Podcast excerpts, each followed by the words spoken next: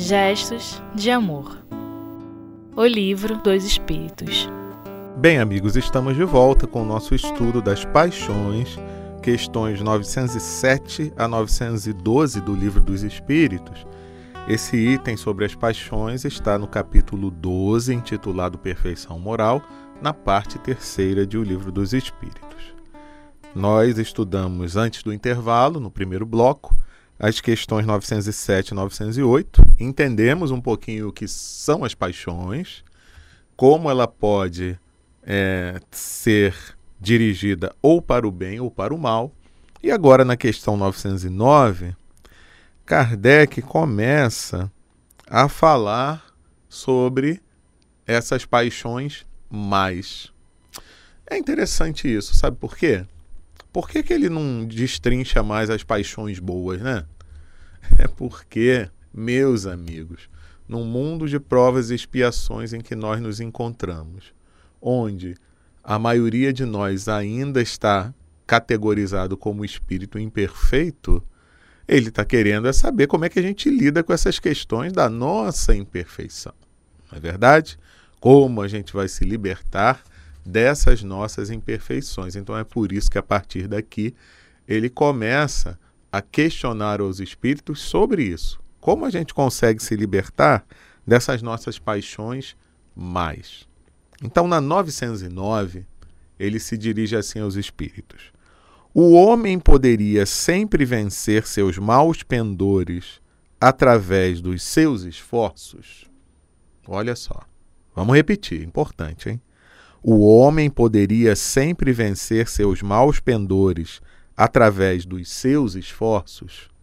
E a resposta dos espíritos, meus amigos, é uma resposta que quase leva a gente a nocaute. Olha só o que eles dizem. Sim, então o homem poderia sempre, não é uma vez ou outra, não.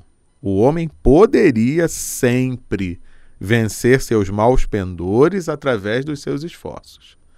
Bom, isso é uma resposta que é até muito boa.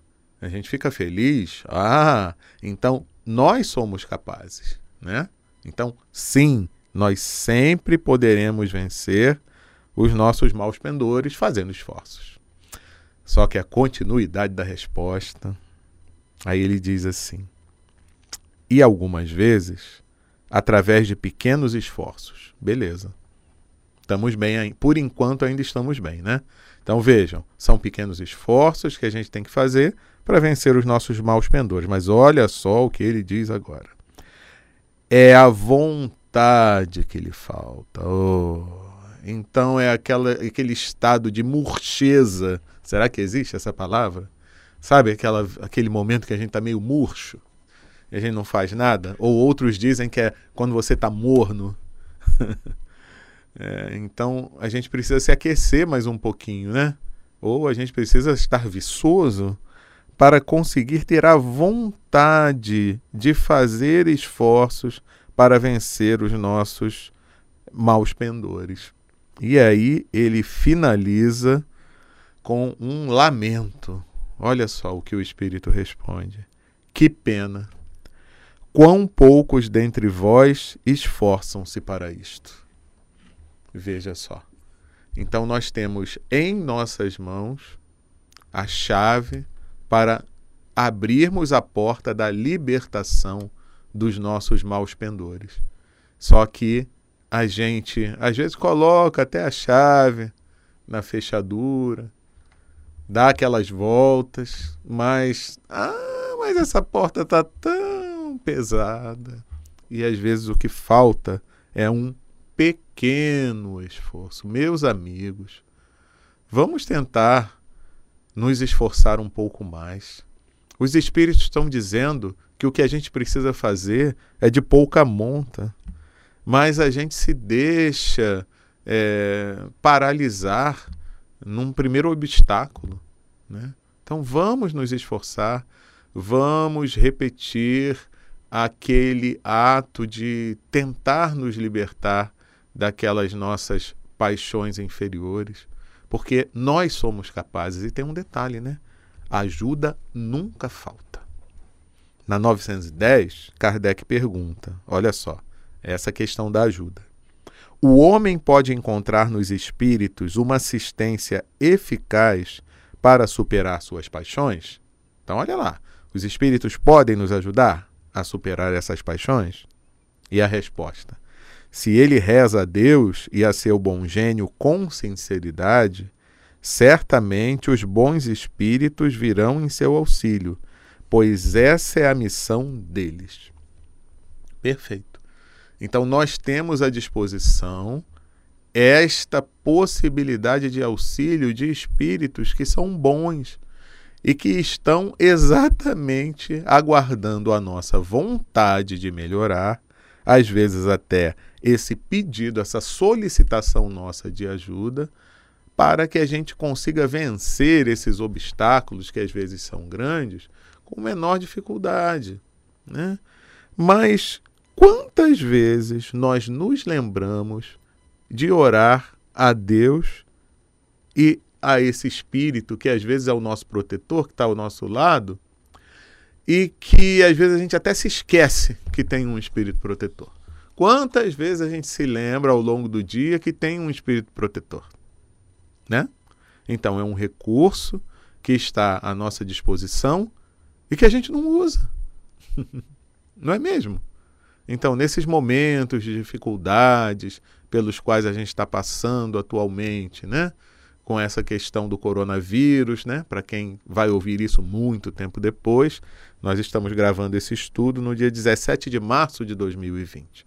Então, nós estamos passando por todas essas dificuldades. Então, além daquilo que a gente pode fazer sob o ponto de vista material, de seguir as orientações das autoridades de saúde, de nos proteger, nós nos lembramos de orar a Deus e ao Espírito protetor para que eles nos ajudem, até mesmo para que em algum momento de indecisão nos oriente a seguir o melhor caminho? Pois é, nem sempre a gente se lembra, né? E aí na 911, pergunta Kardec: Não existem paixões tão vivas e irresistíveis que a vontade seja impotente para dominá-las? Então tem alguma coisa que não dá, que sempre vai ser mais forte do que eu, em termos de paixão, e eu não vou poder superar, não vou poder vencer? E existe, e aí vem a resposta dos, dos espíritos, que também é outra paulada, olha. Há muitas pessoas que dizem eu quero, mas a vontade está apenas nos lábios. Querem, mas ficam muito contentes de que tal não aconteça. Quando se acredita que não se pode vencer suas paixões, é o espírito que nisso se compraz, em consequência de sua inferioridade. Aquele que procura reprimi-las compreende sua natureza espiritual Vencê-las é para ele um triunfo do espírito sobre a matéria. Então vejam, meus amigos, muitas vezes a gente não consegue vencer determinadas paixões porque aquela vontade está só nos lábios, porque a gente ainda se compraz naquela situação inferior. A gente ainda gosta, né? Lembra que falavam assim? A gente ainda tem prazer, satisfação em se encontrar naquela faixa inferior onde a paixão me domina. Então a gente tem que mudar isso. A gente tem que lutar contra isso. Essa é a recomendação, porque nós somos capazes de vencê-la, vencê-las essas paixões. Então, mãos à obra. Temos que botar a nossa vontade aí para funcionar e o nosso esforço, né? Que nem precisa ser muito grande para sair dessa condição. E a última questão desse item, a 912, Kardec pergunta: qual o meio mais eficaz de combater a predominância da natureza corporal? Então veja, Kardec entende, todos nós entendemos com o estudo da doutrina espírita, que ainda predomina em nós a natureza corporal. Apesar de sermos espíritos, sabermos disso, que estamos nesse corpo de carne de forma temporária, que voltaremos ao mundo dos espíritos, a carne ainda pesa muito em nós. Então, o predomínio da atenção das coisas materiais ainda é muito grande. A gente ainda dá muita atenção. Se vocês forem fazer uma análise ao longo do seu dia, a sua preocupação em torno das coisas materiais é maior ou menor do que a sua preocupação em torno das coisas espirituais. Então faça você aí no seu cantinho, aproveite esse momento de que você está isolado socialmente para você refletir sobre isso, né? E sabe qual é a resposta dos espíritos para essa pergunta de Kardec? Kardec adora perguntar qual o meio mais eficaz, né? Não é a primeira vez que ele vai perguntar, não vai ser a única que ele vai perguntar sobre isso, não. Então, qual o meio mais eficaz de combater a predominância da natureza corporal? E a resposta? Praticar a abnegação. Ah, que difícil. Eu me libertar dessa preocupação excessiva das coisas materiais. Eu ser uma pessoa abnegada. Eu ser uma pessoa que eu não dou tanto valor assim às questões materiais. Eu as coloco em seu devido lugar. O corpo é necessário, passar pela vida material é necessária, eu tenho que cuidar da vida material sim, mas qual o peso que eu dou a essa vida material? Então é por isso que o meio eficaz para eu mudar esse predomínio da natureza corporal para a natureza espiritual é praticar a abnegação das coisas materiais. Meus amigos, vamos pensar sobre isso e vamos ver o quanto que as paixões mexem conosco e o quanto nós podemos governá-la, como fez Paulo ao cair em si, a entender a verdadeira mensagem de paz, de amor oriunda do mestre, e ele com aquele mesmo ímpeto ele mudou do caminho da paixão má para a paixão boa. Vamos tentar seguir o exemplo desse nosso querido amigo?